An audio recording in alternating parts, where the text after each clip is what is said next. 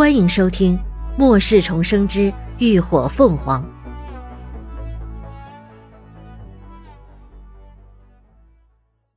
第二百五十五集，一举歼灭。眼看着最大的麻烦被林鸾成功引走了，秦志远当即释放出一道惊雷，直接朝下方的人群砸去。躲开！千钧一发之际，红毛立刻大喝一声，同时一把拉起沈瑞就往大门处急退。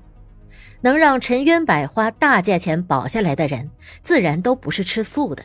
其中一个防御型异能者立刻释放出防御屏障，缓冲了攻击，给其他几个人撤退争取了时间。秦志远见此，又是两道雷龙咆哮着从他的掌心脱离，带着强悍的气势急冲而去，一举冲破了屏障，狠狠地击向了落在最后的两个人身上。雷电的噼啪声顿时与凄惨的嚎叫交织在了一起，伴随着一股焦臭味散发出来，两个人形焦炭也直挺挺地横在了地上。红毛一行人全都被这惨烈的一幕惊呆了，根本不敢上前去查探同伴的生死，愈加加快了逃跑的脚步。而就在这时，高迪的精神力也轻而易举地突破了沈瑞的精神防御，成功地入侵了他的大脑。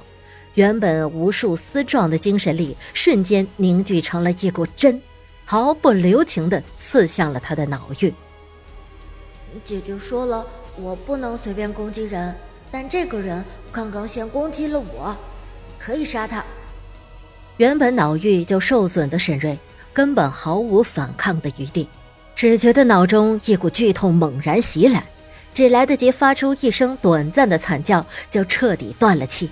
沈瑞，红毛眼睁睁的看着同伴变成了一具毫无生气的尸体，顿时目眦欲裂。他扬手一挥。一股浓稠的粘液就从他手间喷洒向了身后的追兵，李牧反应极快，双手一推间，立刻在众人面前竖起了一道厚实的土墙。但紧接着，那粘液沾染上土墙后，便发出了滋滋的声响，顷刻间就将坚硬的土墙腐蚀出了一个个大洞。那粘液极具有强悍的腐蚀性。乐乐，你在这里看着小鱼。其他人跟我去追。秦志远立刻做出了安排。好，乐乐没有异议，一把将高迪拉向了身后。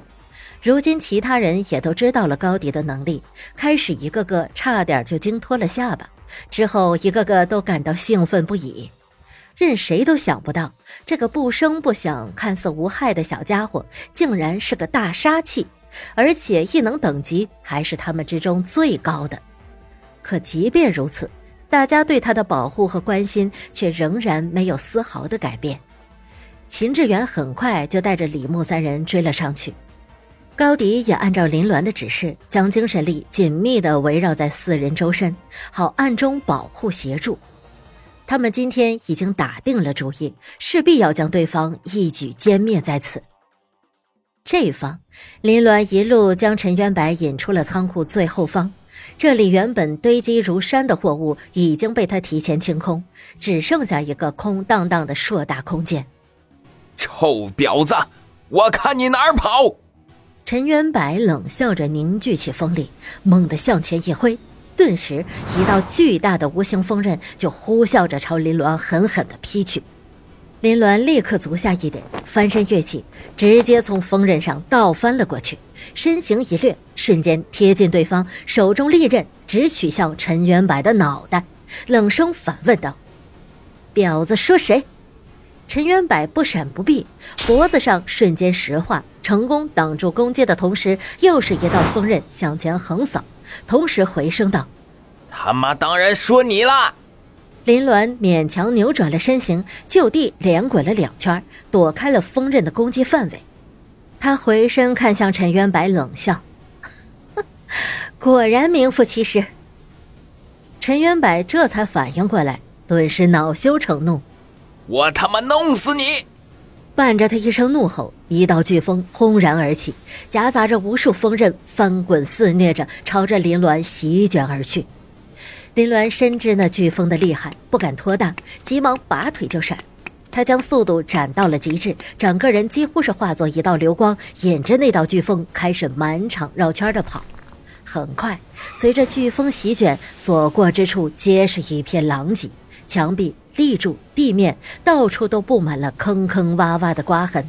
但林鸾的速度实在是太快，身形时隐时现，诡异的行踪愣是叫陈元柏无法击中目标。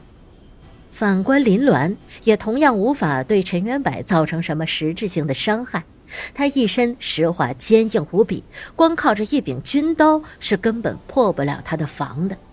两人一时间就这样焦灼着，谁也奈何不了谁。而这也正是林鸾想要的结果。他之所以将陈元白引开，不是为了要杀他。以他目前的实力，想要对付一个四阶攻防双系的异能者，并没有什么胜算。所以，他只是为了牵制住他，好让秦志远他们能够顺利的歼灭红毛等人。等他们回过头，一群人要收拾一个四阶异能者，这还不是轻而易举的事？以多欺少什么的，最痛快了。另一方，在秦志远他们实力的绝对碾压之下，红毛一行人很快就溃不成军，一个个不断被剥夺了生命。伴随着同伴的惨叫声不断传来，陈元柏也越发急躁了起来。但不论他使出什么办法，对方却总能在他周围忽隐忽现，犹如幽灵一般如影随形。他明知道对方是在不断消耗自己的体力和异能，牵绊住他的行动，却始终无法逃离他的纠缠。眼看着同伴全都死绝了，陈元柏那石化后的面容一片狰狞。满腔怒火全都化作了动力。哎，哎，想弄死老子，没门儿！他绝对不能就这么等死。他迅速的从兜里掏出了几支异能补充剂，全灌入了嘴里。伴随着一声低吼，强大的风系能量开始在他身体周围快速聚集，惊天的风暴一掀而起。整个钢架结构的顶棚都在猛烈的摇晃，发出刺耳的声响。林鸾见此，神色一暗，立刻通知高迪他们找地方躲避，而他则在陈元柏发力前率先躲进了空间。很快，一道狂烈的龙卷风就地而起，直冲向了屋顶。最终，在强大的风力之下，整个屋顶连带着半边墙壁都被生生撕裂，吹到了空中。剩下的墙壁也都坍塌歪斜，整座仓库顿时变成了一堆废墟。见此时机，陈元柏立刻卸去了石化，准备以借助风力迅速逃离。如今他大势已去，再拼下去只有死路一条。好汉不吃眼前亏，只要有命在，总有一天他能够东山再起。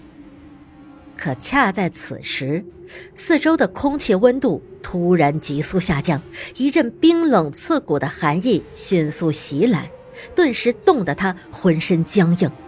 别说跑了，就连抬腿都十分的困难。感谢您的收听，下集更精彩。